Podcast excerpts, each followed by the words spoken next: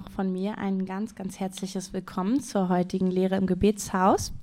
Bevor wir mit unserer neuen Lehrserie so richtig starten, habe ich mir überlegt, ähm, dass wir einen kleinen Intro machen, dass ihr euch erstmal selber aktiviert. Ich bin Elisabeth, ich bin Lehrerin, deswegen muss ich immer so interaktive Sachen reinmachen, damit ihr nicht alle einschlaft. Und da wir heute auch so viele sind ähm, und der Sauerstoffgehalt in diesem Raum nicht super optimal ist, musst ihr gleich am Anfang aktiviert werden. Ihr werdet nochmal in der Mitte aktiviert und nochmal am Ende. Das heißt, einschlafen ist heute nicht. Ähm, erstmal die erste Aktivierung.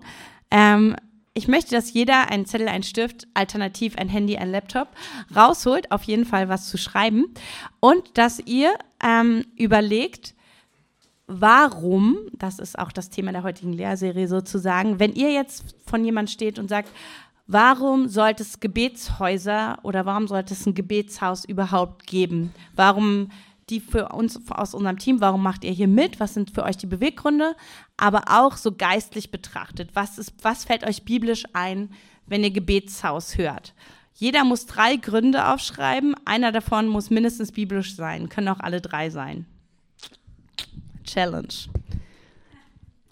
Und wir werden es am Ende auch noch mal brauchen. Es ist voll schön zu sehen, dass ihr alle so viele Gründe habt. Finde ich voll gut. Vielleicht braucht ihr auch das Thema heute dann gar nicht mehr, aber Vielleicht ist für den einen oder anderen noch eine kleine Ergänzung dabei. Mal gucken. Okay, ihr könnt gerne euren Satz noch zu Ende schreiben. Es wird auch am Ende einen Austausch nochmal darüber geben. Das heißt, ähm, fühlt euch ganz frei. Vielleicht wollt ihr auch was im Laufe ähm, dieser, dieser, dieses Themas ergänzen, dann könnt ihr es auch jederzeit tun. Ähm, wir starten heute, wie gesagt, eine neue Lehrserie und die heißt Gebetshaus Basics. Wir haben uns im Lehre-Leitungsteam entschlossen, diese Lehrserie zu machen.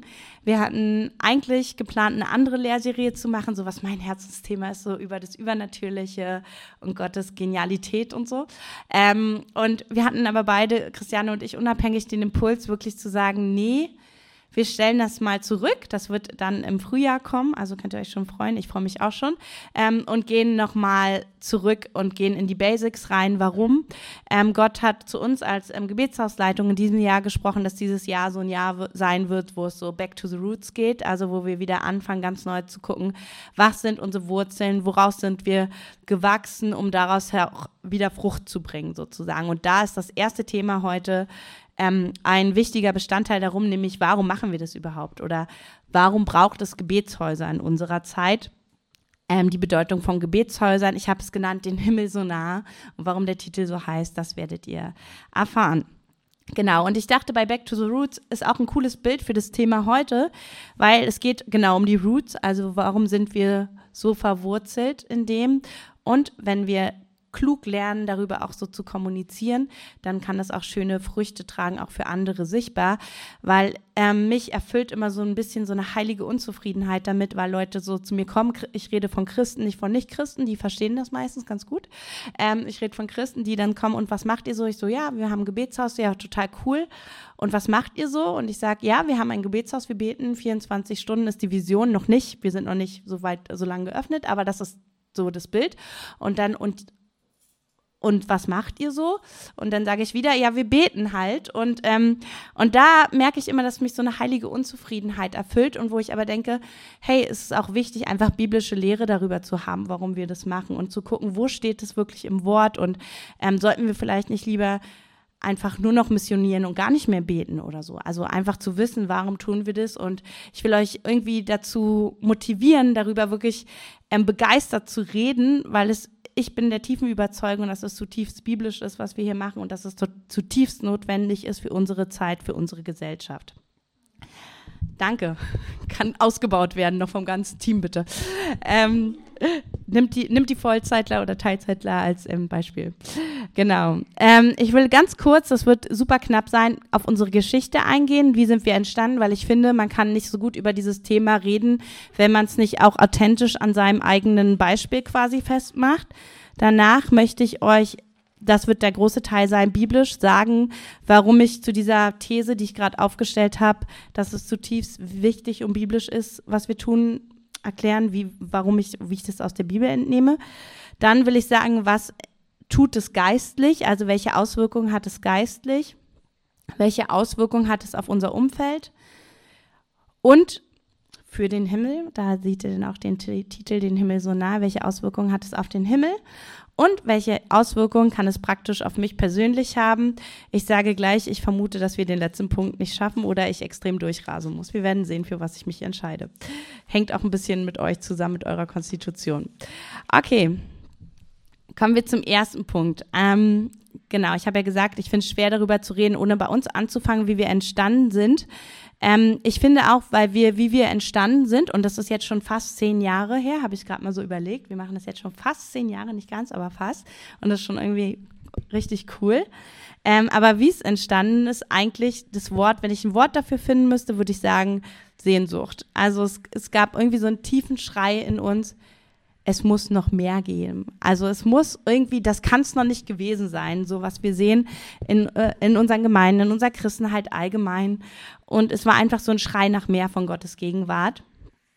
Und wir haben gemerkt, dass wir uns, wir sind aus einem Jugendhauskreis entstanden, wo irgendwie alle auf einmal so die gleiche Sehnsucht bekommen haben, ey, ich möchte mehr von Gott, ich möchte mehr entfacht werden mit dem, wie er ist. Und ich finde, diese Sehnsucht ist genau wie dieser Tropfen auf so einem Wasser. Deswegen habe ich dieses Bild dafür gewählt, weil es ist nur eine ganz kleine Sache, also dass so ein Tropfen auf Wasser fällt, ist nur so ein kleines Ding. Und Sehnsucht ist, fühlt sich auch an wie was Kleines, aber es hat Auswirkungen auf den ganzen See oder aufs ganze Meer, auf den ganzen Fluss, ähm, weil es einfach Wellen schlägt. Und deswegen will ich euch die hier seid, aber auch die Zuhörer am Podcast total ermutigen, wenn es das das Einzige ist, was ihr heute mitnehmt, einfach diese Sehnsucht zu konservieren. Und jetzt sagen sich vielleicht Menschen, ich habe eigentlich gar keine Sehnsucht, ich bin zufrieden, dann würde ich euch immer einladen, zuerst für Sehnsucht zu beten. Also zuerst so zu sagen, hey, Gott, schenk mir einfach eine Sehnsucht nach mehr von dir, weil ich merke auch jetzt über die Zeit hinweg, dass es das wirklich ist, was mich am Brennen erhält, was mich zum Dauerbrenner macht, ist, dass ich immer wieder sage, ich bin unzufrieden mit dem Status quo. Gott, ich will einfach mehr von dir. Ich will dich mehr kennen. Ich will mehr wissen, wie du und wer du bist. Und es ist nichts Negatives, sondern es ist was total Positives, weil es mich immer näher an Gottes Herz bringt und zu einem Dauerbrenner werden lässt. Und das Allerwichtigste dabei ist, wie wir auch entstanden sind. Wir haben angefangen, und das machen wir gerade auch in unseren Pioniergruppen ganz viel, Jesus zu betrachten. Also Wer ist Jesus? Wie wird er in der Bibel beschrieben? Was sagen diese Eigenschaften über ihn aus? Was sagt es über uns aus? Und haben uns einfach mit Jesus beschäftigt, wer und wie er ist. Und das machen wir gerade wieder. Und ich finde es total schön und total faszinierend, weil Jesus einfach so genial ist und einer meiner Lieblingseigenschaften ist, wir haben jetzt gerade wieder Jesus in der Offenbarung und ich, das ist so eine Eigenschaft, die ich jetzt schon seit über zehn Jahren meditiere und immer noch fasziniert bin, ähm, dass er Augen hat wie Feuer und ich stelle mir mal so vor, ich schaue in seinen Blick voller Augen wie Feuer und er schaut auf mich zurück und entfacht einfach so, so diesen Brand und diese Leidenschaft in mir. Und genau, das ist einfach so eine kleine Sache, die uns fasziniert oder von der wir total begeistert sind. Ähm, hier habe ich euch ein Bild mitgebracht, nämlich vom Tempel zu dienen. Damit leiten wir auch gleich schon zum Biblischen über, weil ich finde halt, wenn man einmal das geschmeckt hat, seine Gegenwart und sein, sein Sein einfach, dann macht es einfach total süchtig. Also ich finde, im wirklich, also im, im Königreich Gottes ist echt so, wenn man einmal gekostet hat, will man immer wieder mehr. Und genauso ist es auch mit seiner Gegenwart. Wenn ich irgendwie einmal gemerkt habe, wie es ist, bei ihm zu sein, das ist wie so ein Gefühl, was einem wirklich im positiven Sinne total süchtig macht und was einfach total schön ist. Und im Gegensatz zum Alten Testament haben wir den Zugang jeden Tag, jede Sekunde ist er offen. Und ich finde es ein ungemeines Vorrecht. Gut, das war kurz zum ersten Teil. Jetzt kommen wir zum Hauptteil. Warum gibt es Gebetshäuser aus dem biblischen Kontext? Und mir ist so aufgefallen, dass ich finde, dass das Evangelium, so wie es heute verkündet wird und das Reich Gottes, wie es verkündet wird und was wir auch im Christlichen als Erfolg ansehen, finde ich komplett nicht, also nicht komplett, aber zum großen Teil nicht mit dem übereinstimmt, so wie die Bibel eigentlich geschrieben ist oder wie wir das da sehen. Das ist meine persönliche Meinung. Ihr müsst es für euch selber prüfen und gucken, ob ihr da übereinstimmt oder auch nicht. Auch nicht ist auch okay. Aber so sehe ich das oder zu dieser Erkenntnis bin ich gekommen. Ähm, weil ganz viele fragen sich ja einfach, warum bin ich erschaffen? Was ist meine Berufung? Was ist mein Zweck auf der Erde? Und ähm, da denke ich mir, diese Frage ist eigentlich schon direkt am Anfang in der Bibel wird sie beantwortet, weil es gab einen Gott, der eine Sehnsucht hatte danach, nach Gemeinschaft, nach ein, ein Gott, der Sehnsucht nach Gemeinschaft mit uns, mit den Menschen hatte. Deswegen hat er uns geschaffen und das ist auch unsere Berufung, Gemeinschaft mit Gott zu haben. Er hat uns in einen Garten gestellt, in dem das war der ursprüngliche Plan, in dem alles perfekt war sozusagen. Und sein Ziel war nicht, dass wir den Garten noch schöner machen, weil er war schon total schön, sondern sein Ziel war, uns zu begegnen und Gemeinschaft mit uns zu haben. Und das finde ich ist so irgendwie der allerschönste Grund irgendwie der Erschaffung. Also ich musste auch so denken, ich habe eine dreijährige Tochter, für die, die es nicht wissen. Ähm, und ich dachte mir so, hey, ich habe Lia, also Manu und ich haben Lia ja auch nicht sozusagen gemacht, damit sie uns dient oder damit sie arbeitet. Das wäre ja Kinderarbeit, das wäre irgendwie blöd. Ähm, sondern wir haben sie gemacht, weil wir Sehnsucht danach hatten, nach einem Gegenüber oder nach jemandem, was so ähnlich ist wie wir. Das hat man irgendwie auch als Eltern. Man denkt, ja, wir sind nicht die hässlichsten, wir könnten uns vermehren oder so, wir sind nicht die dümmsten, wir, nee, den Quatsch. Aber man dann denkt sich, man könnte sich mal vermehren so und dann hat man ein Gegenüber und man, was wünsche ich mir am meisten? Also ich gehe arbeiten und ich liebe meine Arbeit total, aber ich freue mich am meisten, sie aus der Kita abzuholen und Gemeinschaft mit ihr zu haben. Also das ist es, worauf ich mich den ganzen Tag irgendwie hinfreue. Und ich bin eine unperfekte Mama, aber Gott ist ein perfekter Vater. Und ich denke mir, wie viel größer ist seine Sehnsucht nach uns? Also einfach nur Gemeinschaft zu haben. Und selbst wenn Lia einen Wutanfall kriegt, und das ist schon manchmal sehr herausfordernd, aber trotzdem liebe ich es, Gemeinschaft mit ihr zu haben. Also das schreckt mich nicht ab. Das heißt, selbst egal wie falsch wir uns verhalten, auch als wir im Paradies wirklich den größten Fehler gemacht haben sozusagen, hat Gott trotzdem diese Sehnsucht nach uns gehabt und hat die ganze Bibel über, und das ist meine nächste These, eigentlich nur versucht, diese ursprüngliche Gemeinschaft wiederherzustellen. Also er hat ganz viele Versuche, ich gehe gleich ein paar Versuche davon durch, angestrebt, um zu sagen, hey, wir wollen wieder diese innige Verbindung haben und es gibt zum Glück ein Happy End in der Offenbarung. Wir werden wieder vereint sein, wir werden das leben. Und durch Jesus gab es schon mal das erste Happy End, weil es uns dadurch überhaupt erst möglich gemacht wurde. Aber ich denke mir so, es ist so eine krasse Liebesgeschichte, diese ganze Bibel vom Anfang bis zum Ende. Hey, wie kann ich mit dem, den ich erschaffen habe, in seine Berufung wiederbringen, sodass wir Gemeinschaft haben können? Und ähm, Deswegen finde ich, kann auch keine, können wir keine Berufung abseits von Gemeinschaft denken, weil das ist der Grund unserer Erschaffung und unser ultimatives Ziel. Und alles sollte daraus resultieren, was wir dann tun und machen, sollte aus dieser Gemeinschaft resultieren. Ähm, ich habe euch mal aufgeführt, das ist eine ganz grobe Übersicht, man hätte noch viele Beispiele aus dem Alten Testament ausführen können. Aber im Alten Testament finden wir, wie versuchte Gott das in diesem Punkt sozusagen. Da war Jesus noch nicht am Kreuz gestorben, Blut ist noch nicht geflossen. Dadurch gab es die Stiftshütte, die Hütte Davids und den Te Tempel Salomo, weil Gott gesagt hat, ich habe immer noch diese Sehnsucht. Meine Hauptberufung für die Menschen, in dem Fall war es das Volk Israel, ist immer noch diese Gemeinschaft mit ihnen zu haben.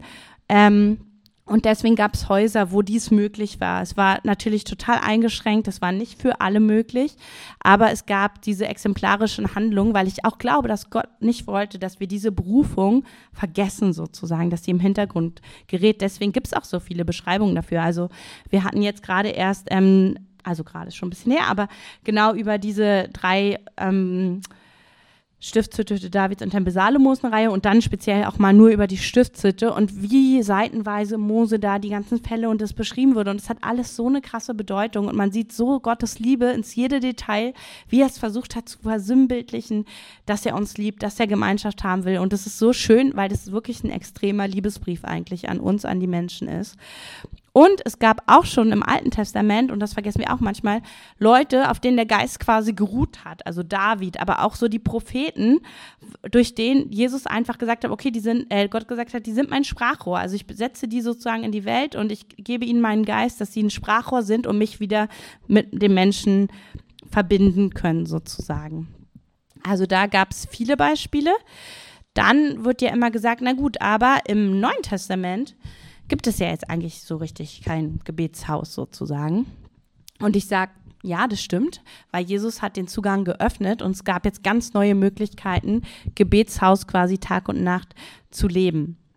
Ähm, ich finde es immer interessant, weil die Prioritäten, die wir heute so im Reich Gottes setzen oder auch die Wertemaßstäbe sind oft so, also was wir oft erleben, ist immer, okay, euch gibt es jetzt, äh, weiß ich nicht, fünf oder acht oder neun oder zehn Jahre wie sieht's aus? Wie viele Leute habt ihr? Wie viele Stunden habt ihr? Seid ihr größer? Seid ihr kleiner? Und so weiter. Und ich sage immer, hm, das sind interessante Indikatoren, aber so wie ich das Reich Gottes verstehe oder was Jesus sagt, ist mehr als alles hüte dein Herz. So kann mich jemand fragen, ob mein Herz gewachsen ist, ob meine Liebe zu Jesus gewachsen ist. Ich finde, das ist der entscheidende Indikator, ob man wirklich sagen kann, eine Person ist erfolgreich, weil Gott geht es um die Person und um jeden Einzelnen von uns. Ihm geht es auch nicht um das Gebetshaus oder um einen Verein oder rund um die Uhr, überhaupt nicht, sondern es geht um jeden Einzelnen von uns.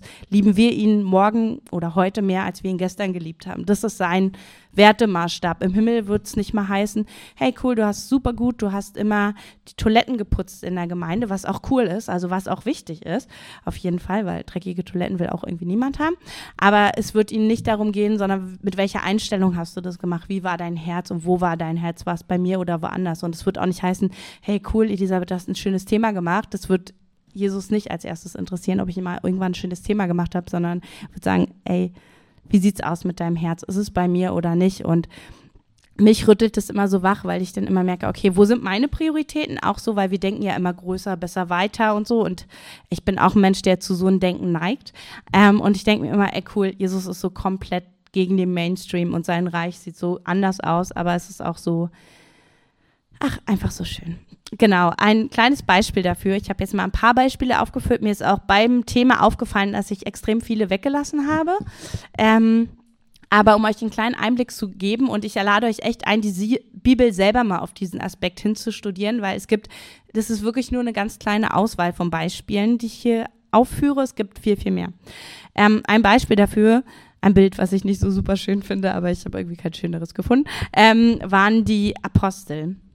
Bei denen war es nämlich so, ähm, dass sie, nachdem Jesus weg war, nicht die waren, die die ganze Welt sozusagen missioniert haben, haben sie auch. Aber wie haben sie es gemacht? Sie haben gesagt, okay, wir sind die Verantwortlichen, wir müssen die Verbindung zu Jesus halten, wir müssen von ihm hören, es gibt so viel Arbeit zu tun und das gab es damals ja auch. Ne? Also die ganze Welt wollte sozusagen das frohe Evangelium hören. Manche wollten es, manche auch nicht so gerne, aber die ganze Welt lag vor ihren Füßen. Und was haben sie gesagt? Die haben gesagt, okay, dann bestimmen wir mal Diakone, weil arbeiten können wir eigentlich jetzt nicht so viel, so praktisch, sondern wir müssen von Jesus hören. Das war ihre erste Priorität. Die haben auch gearbeitet, Paulus und so schreibt auch davon. Ähm, aber ihre erste Priorität, und das meine ich oder das will ich groß machen, war, Sie haben sich dafür verantwortlich gefühlt und sie waren dafür verantwortlich zu hören von Jesus. Ähm, und das finde ich irgendwie cool, weil oft ist es so, wir haben so einen vollen Stunden- und Zeitplan und dann sagen wir, okay, wo können wir ein bisschen noch stille Zeit unterbringen oder so. Und ich denke mir, die Priorität sollte eigentlich anders sein. Ähm, natürlich kann keiner von uns, also wenn wir nicht Voll- oder Teilzeitler sind, fünf bis zehn Stunden sich einsperren und beten, aber ich glaube, es geht auch Jesus nicht darum, sondern es geht um so eine ständige Verbindung, zu sagen, okay, ich laufe jetzt hier lang, hey Jesus, was denkst du dir über den Menschen? Und für, über den zu beten und so. Also es sind so viele kleine Sachen. Oder zu denken, oh Jesus, was denkst du gerade über mich? Freust du dich gerade über mich? Äh, was sind deine Gedanken? Und einfach diese Kommunikation zu halten, so wie ich schreibe mir mit meinem Mann auch immer noch so kleine SMS am Tag. So, ich mache gerade das und das, wie geht's dir? Oder solche Sachen. Und sowas einfach zu konservieren. Und zwar jetzt nicht mit eurem Mann, sondern mit eurem Jesus. So einfach zu sagen, hey Jesus, das und das bewegt mich gerade. Wie denkst du? Also einfach diese kleinen Gespräche in Verbindung zu sein mit ihm. Und die Apostel haben bewusst, wie gesagt, Freiraum dafür genommen. Ähm, dann die nächste Geschichte ist die Frau am Jakobsbrunnen. Ähm, und da finde ich es auch total interessant, weil man muss sich immer die Jesus-Gleichnis angucken und dann, was immer so die Quintessenzen sind, dann nimmt man auf einmal auch die ganzen Gleichnisse auch ein bisschen wahr. Wir könnten das jetzt sehr lange auseinandernehmen, es ist ein super interessantes Gleichnis. Ähm, oder auch eine super interessante Geschichte. Ähm, und ich finde es aber cool, was sagt Jesus am Ende? Er sagt, er sucht Anbeter im Geist und der Wahrheit. Ähm, und damit meine ich auch, also er sagt ja auch nicht, er sucht Gebetshäuser im Geist und der Wahrheit, das sucht er auch, ähm, kommen wir gleich dazu, aber er sucht Anbeter, er sucht Menschen, die ihn im Geist und der Wahrheit anbeten. Und ähm, er sagt, wir sollen ohne Unterlass beten und ich glaube, dass es, oder ich finde, mir hilft es zumindest so, dass es Orte gibt, wo das praktiziert oder gelebt wird, einfach um aufzutanken und zu sagen, ja genau, das ist es, wozu wir berufen sind, Tag und Nacht zu anbeten. Ich gehe jetzt mal dahin, lass meine Gedanken wieder ordnen und komm wieder zum Wesentlichen sozusagen zurück.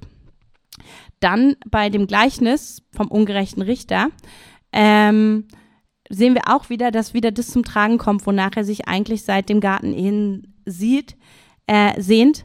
Er sagt nämlich, wenn er wiederkommt, wenn Jesus wiederkommt, wird er solchen Glauben, und damit bezieht er sich, das steht im Vers davor, des Tag- und Nachtsgebets finden. Und das finde ich total krass, dass Jesus wirklich das in direkte Connection setzt mit seiner Wiederkunft. Er sagt, das ist der Glauben, den er finden will, sozusagen, des Tag- und Nachtgebets ähm, im Gleichnis des ungerechten Richters. Und das finde ich irgendwie so, krass, weil wir auch sehen, was ist in den letzten Jahren passiert. Das ist immer meine Lieblingsstatistik. Ich habe leider auch noch keine neuere gefunden, aber ähm, 1985 gab es weltweit ungefähr 20 rund um die Uhr Gebetshäuser oder Gebetshäuser. Und äh, ich glaube, die Statistik war von 2006, also es war ungefähr 20 Jahre später, genau. Haut das hin? Ja. Ja, 20 Jahre später ähm, war das 25.000 weltweit. Also ich glaube, da gibt es so einen krassen Zunahme, die einfach von niemandem organisiert ist. Die Gebetshausbewegung ist keine Bewegung, die organisiert wird von jemandem, wo man sagt, das ist der Leiter, der organisiert ist, der pflanzt jetzt äh, überall Gebetshausschulen und dann werden Gebetshäuser überhaupt nicht, sondern wir waren öfters bei so Treffen von Gebetshausleitern weltweit, sondern es sind einzelne Menschen, die Gott sagt, hey, fang an zu beten, such dir Freunde, betet Tag und Nacht, betet ohne Unterlass. Ähm, das beruft Menschen, die wissen gar nicht, wie es heißt. Gebetshaus kommt man dann irgendwann, wenn man googelt, so drauf oder so, ne? Aber ähm, sie leben es einfach und dann stellt sich Gott einfach dazu und es ist einfach so faszinierend zu sehen, wie diese Bewegung wächst, ohne dass es jemand plant oder ohne dass es jemand macht. Und ich denke auch, so funktioniert auch echt Königreich Gottes. Eine weitere Geschichte, die ich noch nicht mal hier aufgeführt habe. Ähm, ist Martha und Maria, ne? Das kennt ihr auch alle. Martha, die fleißig Arbeitende für Jesus und Maria, die einfach zu seinen Füßen sitzt und Gemeinschaft hat mit ihm. Und was sagt er? Er sagt nicht, beide sind cool, sondern er sagt, hey Maria, du hast das bessere Teil erwählt. Ne? Also das, Gott gibt eine Wertung. Er sagt zuerst die Gemeinschaft. Und Gott ist überhaupt nicht dagegen, dass wir was tun, sondern er sagt, woraus, woher soll es passieren? Aus einer Gemeinschaft heraus. Und das fand ich irgendwie so interessant, sich das einfach mal biblisch anzugucken. Und ich lade euch wirklich nur ein, das ist nur so ein kleiner Sneak Peek von meinen Gedanken, was ich so wahrgenommen habe, als ich die Bibel durchgelesen habe. Ähm, ich höre eigentlich jedes Jahr die Bibel durch und mir fallen immer mehr Stellen ein, wo ich sage, ey, ja, darum geht es, das ist die Vision. Macht es mal selber, prüft es für euch selber und geht auch mal die Bibel unter dem Aspekt durch. Das ist total spannend, finde ich. Dann ein kurzer Punkt, aber mit einer Aktivierung, nämlich geistlich. Was bewirken Gebetshäuser gleich, ähm, als gleich, ähm, geistlich? Da fand ich auch total interessant. Ich habe euch ja gesagt, Back to the Roots ist unser Motto für dieses Jahr. Und ich habe ein Video von der Azusa Street gefunden, wie die Erweckungsbewegung, die ja eine der größten war, mit den krassesten Auswirkungen, auch mit den krassesten Wundern, wie die so entstanden ist. Und ich fand es total spannend. Es sind ja einige von uns vom Gebetshaus, die schon ganz, ganz lange mit dabei sind, die das so ein bisschen die Story kennen. Und ich lade euch jetzt ein, für die, die nicht wissen, wie wir entstanden sind, guckt einfach das Video an. Ich finde es auch irgendwie total motivierend und schön, weil man wieder so sieht, okay, Gott macht einfach mit wenigen so viel. Äh, und für uns, die wir schon länger mit dabei sind, ihr, eure Aufgabe ist mal Punkte rauszufinden, die ähnlich sind, so von unserer Entwicklung, wie wir entstanden sind als Gebetshaus zu der Azusa Street. Und als kleine Vorgabe, ich habe sieben bis acht Punkte. Also könnt schon einige rausfinden. Das Video ist nur drei Minuten.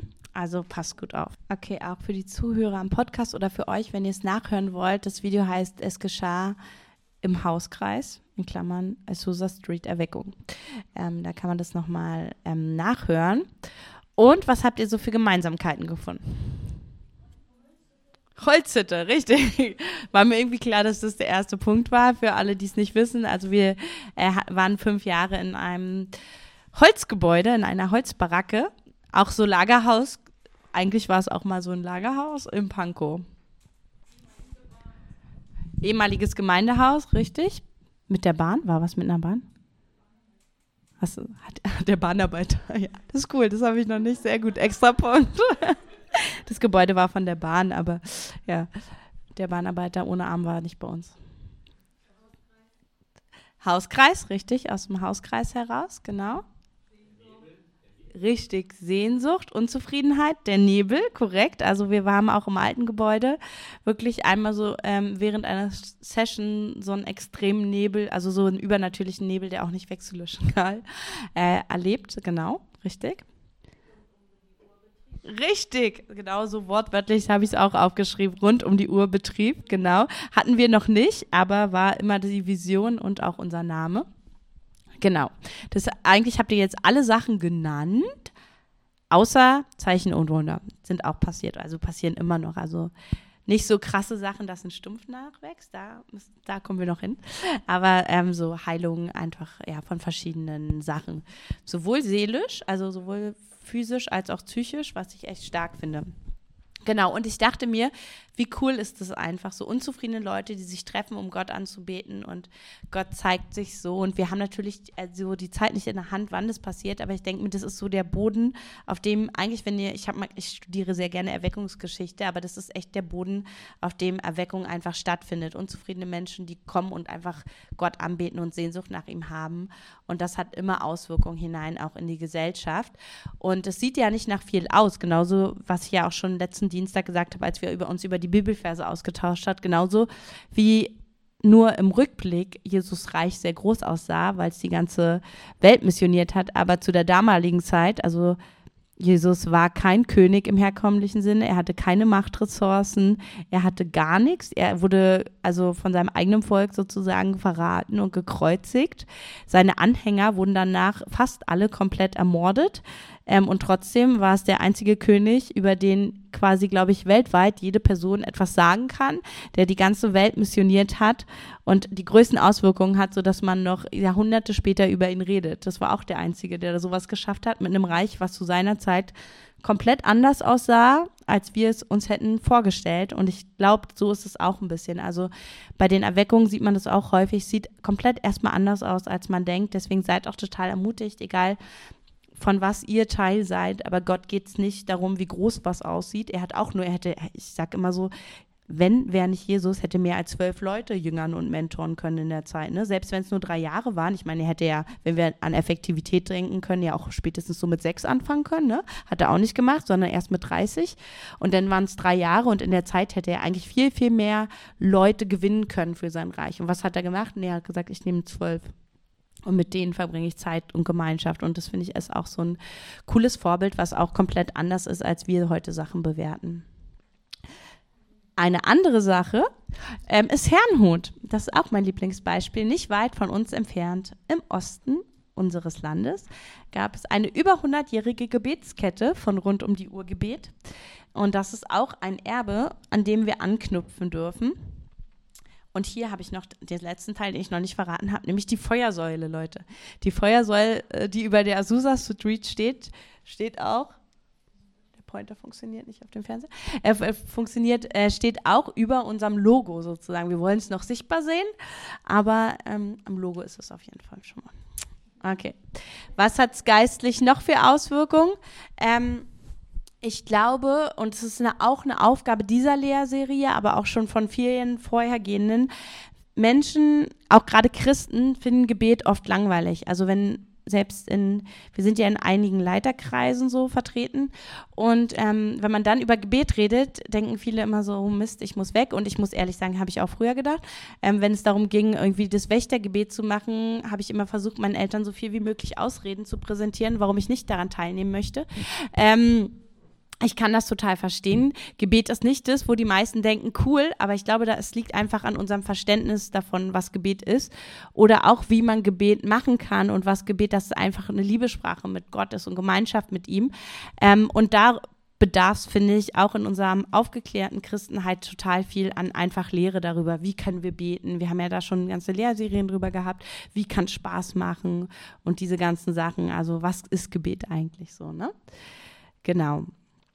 Und was ich definitiv auch glaube, dass die geistliche Atmosphäre verändert wird. Ich finde, man merkt es hier schon total deutlich und auch nochmal in einer neuen Dimension. Wir sind jetzt seit drei Jahren ungefähr hier inmitten dieser Stadt. Und auch was so die geistliche Tiefe, wenn man hierher geht, nicht nur die Tiefe, weil wir tiefer sind, sondern auch so die geistliche Tiefe in den Sessions und so. Ich finde, es ist schon echt eine andere geistliche Atmosphäre, als wo wir vor drei Jahren hier reingekommen sind. Also ich spüre das sehr tief in meinem Geist und ich finde es so cool, weil es auch inmitten dieser Stadt ist und einfach aus der Tiefe, aus dem Keller, aus den Wurzeln, ha, da haben wir es wieder, heraus einfach Dinge verändert, nämlich in unser Umfeld hinein. Weil warum Gebetshaus im Umfeld? Ähm, einmal für Fürbitte für Deutschland und die Welt. Das braucht es einfach. Es braucht Leute, die in den Riss treten und sagen, wir machen das. Ein cooles Zeugnis möchte ich daraus erzählen. Ähm, Gerade jetzt in der Gerechtigkeitssession haben wir in den letzten Jahren immer sehr viel ähm, coole Gebetserhörungen erlebt und eins war gerade jetzt, deswegen erzähle ich euch, wir haben gerade letzten Monat war das, glaube ich, ähm, für CDU-Politiker gebetet, dass sie eintreten für Gottes Gerechtigkeit, besonders in Bezug, weil ja das C in ihrer Partei steht für christlich, ähm, besonders in Bezug auf Abtreibung. Das war so ein konkreter Gebetsfokus in der Gerechtigkeitssession am Sonntag. Und dann, als ich mich auf die nächste Session vorbereitet habe, habe ich, ich gucke mir immer die News zu Thema Abtreibung, Menschenhandel und so weiter an, habe ich gesehen, so krass. Äh, Annegret Kramp-Karrenbauer hat sich hingestellt von, vor der CDU, das ist die Parteivorsitzende, und hat gesagt, hey, wir wollen dafür stehen, dass das Szene unserer Partei größer gemacht wird, dass ähm, der Glaube wieder einen wichtigen Platz in der Gesellschaft einnimmt und passt auf, was wir konkret gebetet haben, Abtreibung, dass jedes Leben schützenswert ist. Wir wollen es dafür einsetzen, dass es erhalten bleibt und so. Und ich war so, Voll krass. Also super konkrete. Und wir sind natürlich nicht die Einzigen, die dafür beten, aber Gott antwortet total konkret auch auf konkrete Gebetsanliegen. Nicht bei allen Sachen geht es so schnell.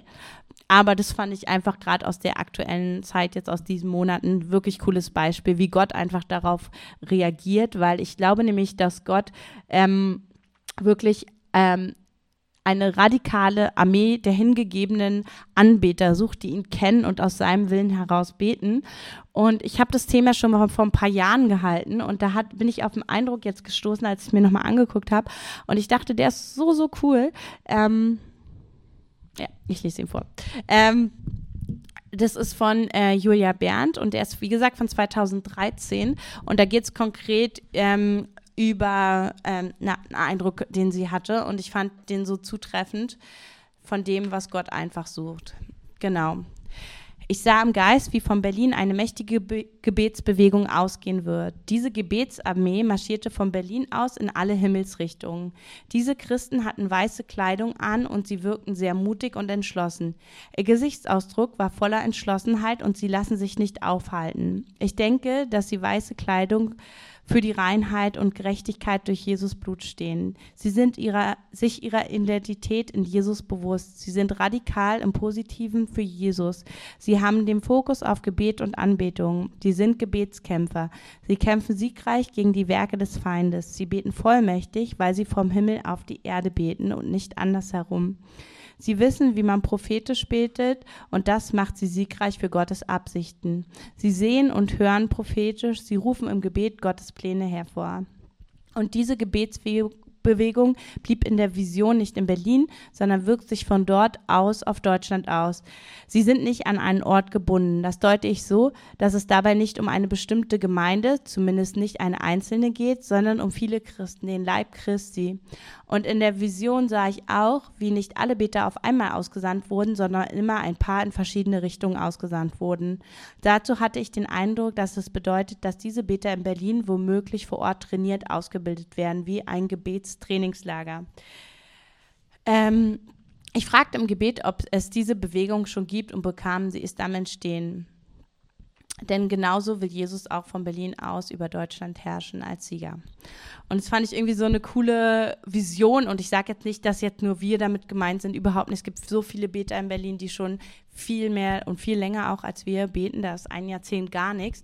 Aber ich dachte, es ist so cool, irgendwie diese Prophetie zu nehmen und zu sagen, Gott, das, das ist das, was wir wollen. Aber wir wollen nicht irgendein cooler rund um die Uhr Gebetshaus sein, darum geht es nicht, sondern wir wollen wirklich für dich stehen und in Anbetung vor dich treten, einfach von dem, weil du es einfach wert bist und deine Gegenwart und Frieden einfach von Berlin aus, unter anderem von Berlin aus, es gibt weltweit Gebetshäuser, ähm, einfach auf diese Erde proklamieren sozusagen. Genau. Das nochmal als kleine Ermutigung.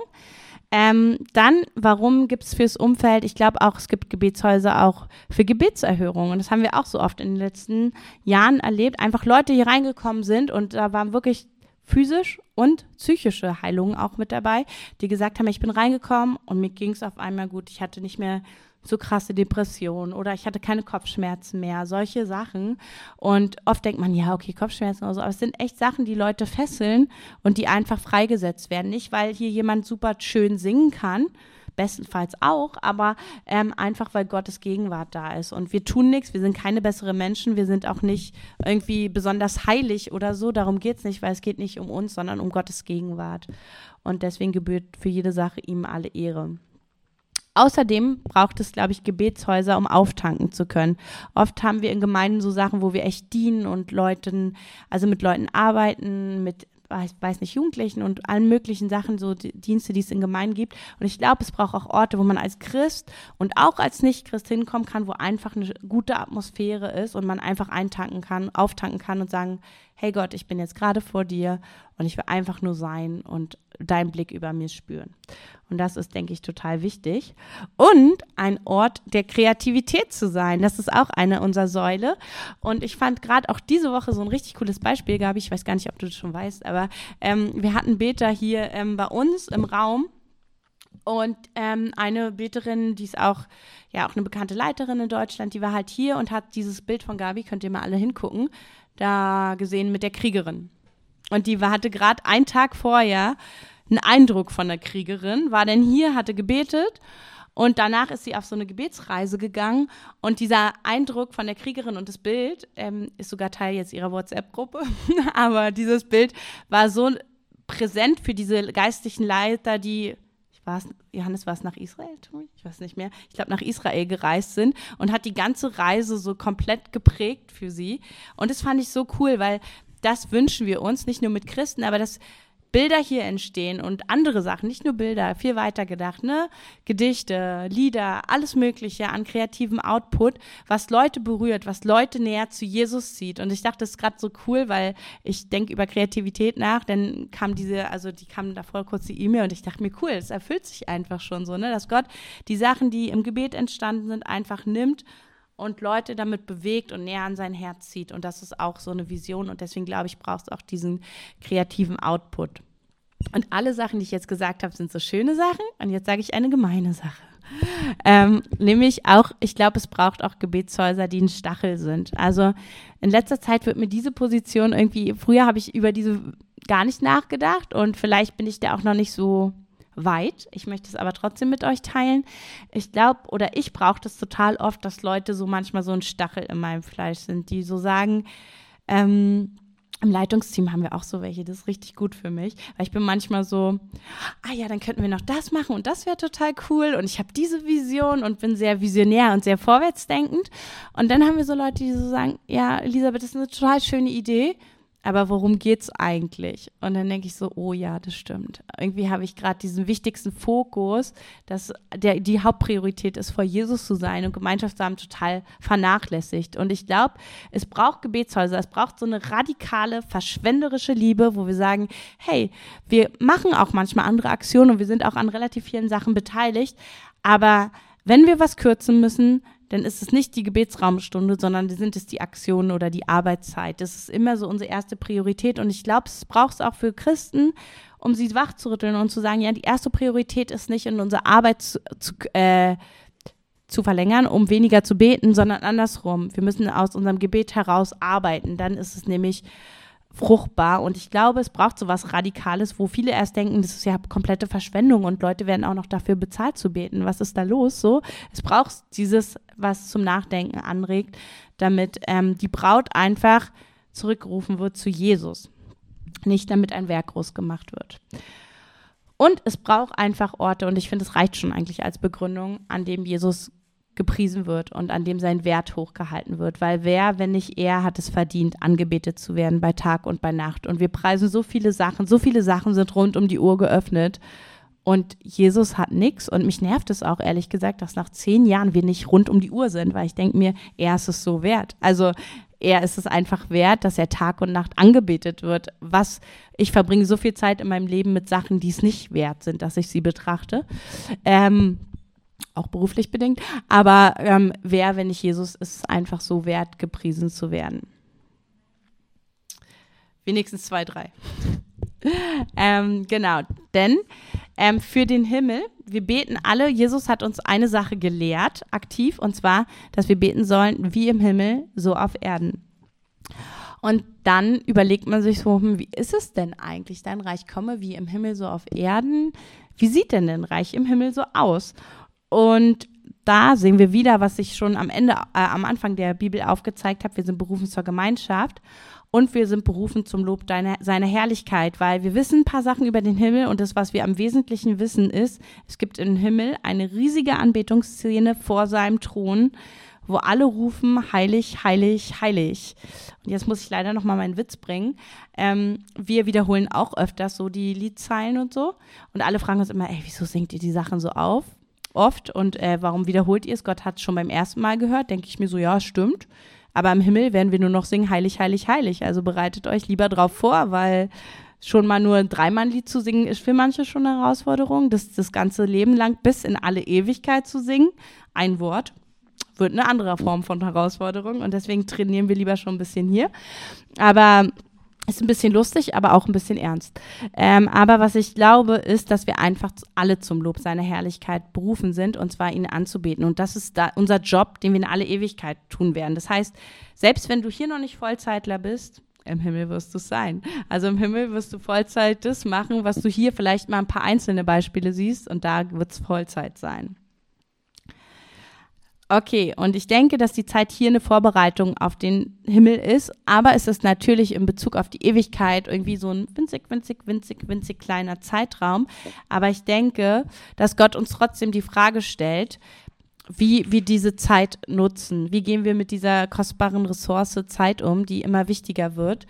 Und ähm, ich glaube, dass Gott das einfach total anders bewertet, so wie wir unsere Zeit nutzen und komplett anders wertet. Er guckt nicht auf Quantität, er guckt auf Qualität, er guckt unser, auf unser Herz und wir verlieren uns so oft im Alter. Also ich verliere mich, vielleicht geht es euch total anders, aber ich verliere mich total oft im Alltag. Ich bin gerade an der Schule und da arbeiten wir total innovativ und es macht mir unglaublich viel Spaß. Und ich bin manchmal so, merke ich, oh ja, eine Woche ist vorbei und irgendwie habe ich gefühlt,